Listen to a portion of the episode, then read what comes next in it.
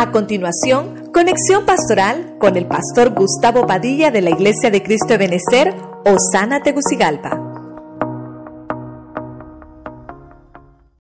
Heridas familiares. Hemos visto a lo largo de la Biblia que hay varias heridas. Empezamos viendo en el libro de los Proverbios, Proverbios capítulo 20, 30 en la Félix Torres Amat, que en la herida se supuran, se salen, dice ahí hermano, es heridas donde se pueden purgar los males.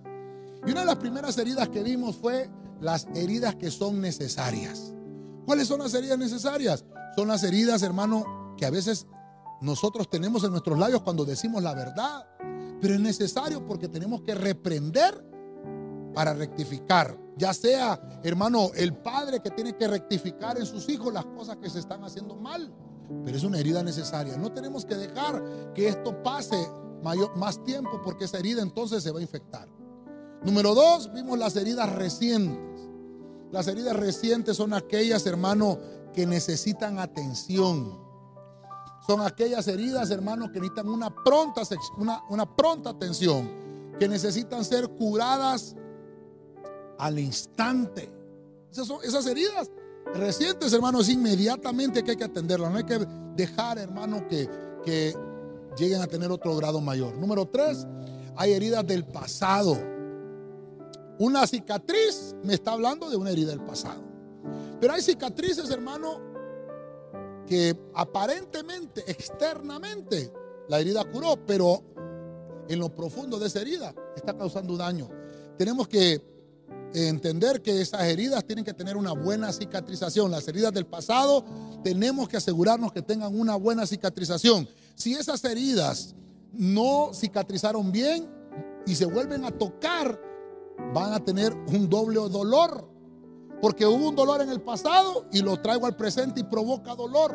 ¿Qué tengo que hacer con las heridas pasadas? Tengo que atenderlas bien, que cicatricen bien para no traer ese pasado al presente para que no me dañe el futuro.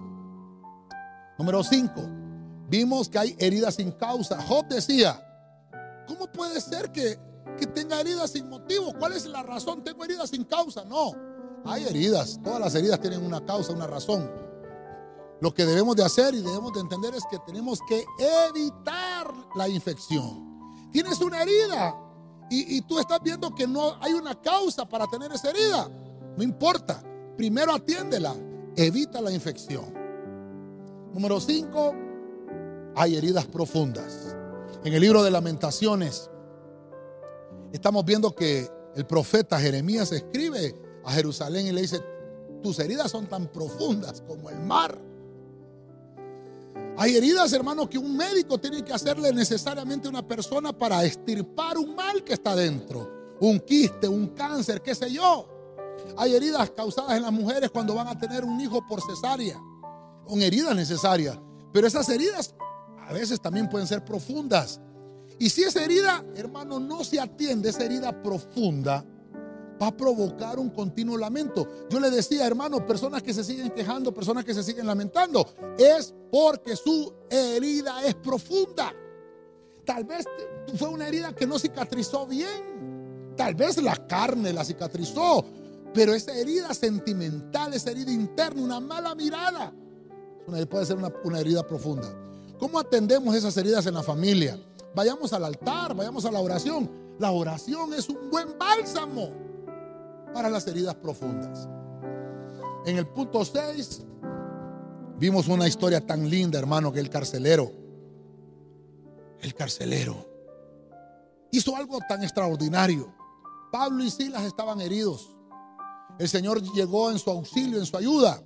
Pero el Señor quería recuperar una familia, quería recuperar esa familia específica del carcelero. Las heridas de Pablo y las heridas de Silas sirvieron para recuperar una familia. Aquel carcelero lavó las heridas. Tal vez no era culpa de él esas heridas, pero él, sin embargo, las atendió y las lavó. Esa, esa acción provocó que se quitara la infección y provocó salvación en su familia. Hay que soportar el agravio. De eso trata de quitar la infección y lavar una herida que yo no tengo la culpa. Soportemos el agravio. Si sabes que hay un hermano que tiene algo contra ti, no importa, perdónalo.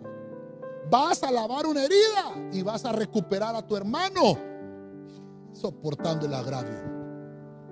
En la familia, a veces tenemos que pedir perdón aunque nosotros no tengamos la culpa. Estás atendiendo una herida, estás lavando una herida. Y por último, las heridas que son sanadas son aquellas heridas que se vendaron, aquellas heridas que se les aplicó vino y se les aplicó aceite. Una herida, hermano, necesita ser sanada. Aquella herida que necesita, hermano, atención es que va a provocar salud en el individuo. Quiere decir que una herida sanada recupera la salud de la persona. Pero ¿cómo se provocan las heridas a veces? Por la carencia de ayuda. Vimos en esa historia del buen samaritano, perdónenme por el tema que estamos desarrollando, que más fue la herida en aquel, en aquel que estaba medio muerto en el camino, de la indiferencia de los que no lo quisieron ayudar, tanto de levita como del sacerdote como el de Judá, que pasaron. La indiferencia de ellos fue la mayor herida. Tuvo que venir el buen samaritano con una mejor actitud, ayudándolo, sanándolo, vendándolo. Cuando nosotros ayudamos al necesitado, estamos aplicando una venda.